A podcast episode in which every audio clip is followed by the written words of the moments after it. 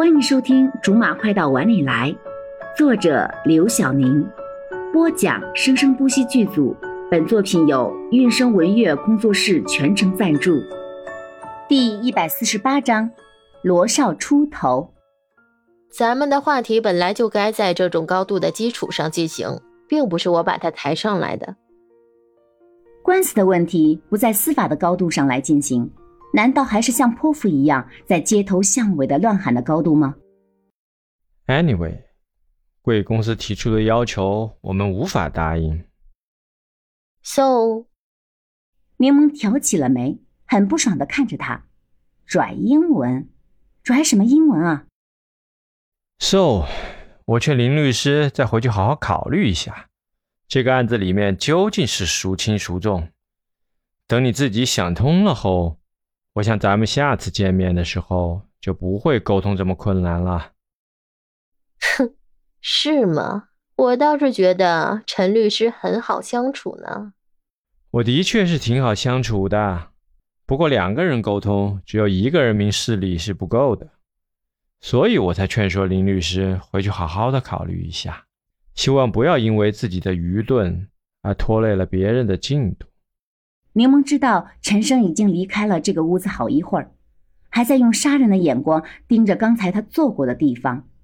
晚上回去，罗少看着柠檬吃饭，恨不得把肉都咀嚼成粉末的时候，就知道他肯定是白天在陈生那里没少吃亏，而且肯定是吃大亏了，因为他在外面受了气之后，居然没有回来把气撒在他的身上。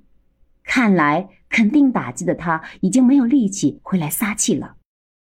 今天不顺利，罗少小心翼翼的开口：“这人是他逼我的。对方很厉害吗？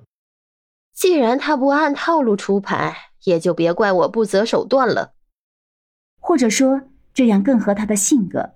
之前的案子遇到的律师都是那种虽然手段凌厉，但是严守套路的人。”所以只需要正面交锋，很拼专业就可以了，都是按照规则来玩游戏的。说实话，那种案子虽然很爽快，却少了点乐趣。这次，这次的游戏规则很多吗？罗少知道柠檬最讨厌被条条框框给束缚住，难不成是这次的说道太多，使柠檬不能放开手脚去做？不。这次的游戏没有规则，这不是正合你意吗？罗少，我突然在想，我们虽然活在现实里，可是我们是不是活得太现实了？几十年以后，会不会后悔没有一段刻骨铭心、年少轻狂的岁月？嗯，怎么会突然想这个？罗少也愣了一下，这不像柠檬会说出来的话。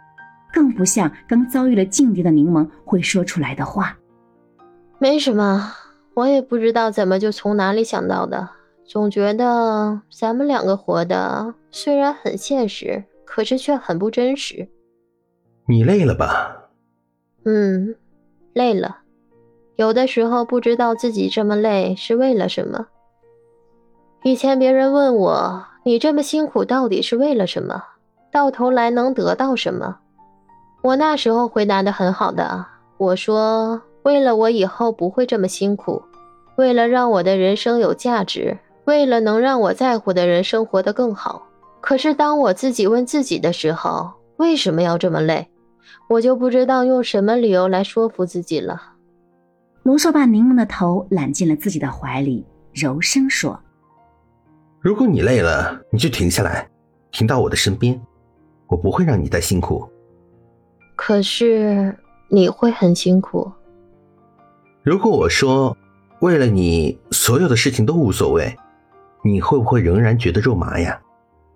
柠檬笑着摇摇头，不会，我会觉得很开心。改天我会真的去会会这个陈生。你去见他做什么？